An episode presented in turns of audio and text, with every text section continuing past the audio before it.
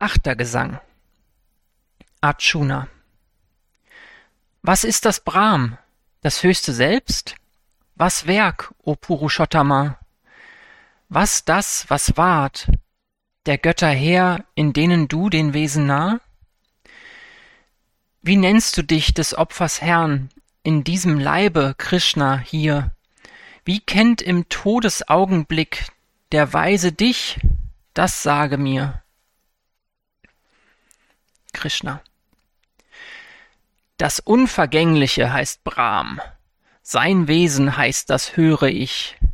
Die Opferspende ist das Werk, aus dem die Welt entfaltet sich. Geworden ist, was stets vergeht, das Göttliche, der höchste Geist. Und Opfer man mich in dem Leib von allen Körperträgern heißt. Und wer zur Todesstunde mein gedenkt und dann den Leib verlässt, der gehet in mein Wesen ein, das steht für wahr gewisslich fest. Denn woran man zuletzt gedacht, wenn man aus diesem Leib entweicht, in das wird umgestaltet man, so dass man nach dem Tod ihm gleicht. Drum denke mein zu jeder Frist und rüste, tapferer, dich zum Streit. Wenn du dein Herz mir zugewandt, erlangst du meine Wesenheit. Wer ständig übend sich bemüht und nie in der Versenkung wankt, nur in den höchsten Geist vertieft, mit Sicherheit zu ihm gelangt. Wer des unsichtbaren Sehers, der die Welt erhellt und lenket, der wie Licht vertreibt das Dunkel, in Ergebung fromm gedenket, wer in seiner brauen Mitte seines Atems Kraft lässt walten, dem ist in der Todesstunde die Erlösung vorbehalten, Jener Ort, den unvergänglich alle Veda-Kenner nennen und für den sie sich kasteien, lerne jetzt in Kürze kennen. Wer seine Atemkraft im Haupt vereint die Sinnestore schließt, den innern Sinn im Herzen band, des Yoga Festigung genießt. Wer Om, die heilige Silbe, spricht und stets dabei gedenket mein, der geht, wenn er den Leib verlässt, befreit zum höchsten Ziele ein. Wer unablässig nur an mich und nicht an etwas anderes denkt, von dem werd unschwer ich erreicht, wenn er beharrlich sich versenkt. Die Hochgesinnten, die bei mir erlangten höchste Herrlichkeit, sind gegen alle Wiederkehr zur leidenvollen Welt gefeit. Die Welten bis zur Brahma-Welt entstehen nur, um zu vergehen. Doch wer zu mir gekommen ist, wird nie ein neues Dasein sehen. Wer weiß, dass schon Gott Brahmas Tag eintausend Welten alter misst und tausend Yugas eine Nacht, der kennt des Schöpfungszeiten Frist.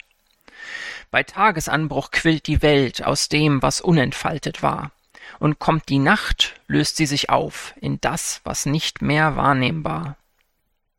Die Schar der Wesen in der Welt verschwindet, wenn die Nacht anbricht, und naht der Tag bringt das Gesetz sie wieder an das Tageslicht.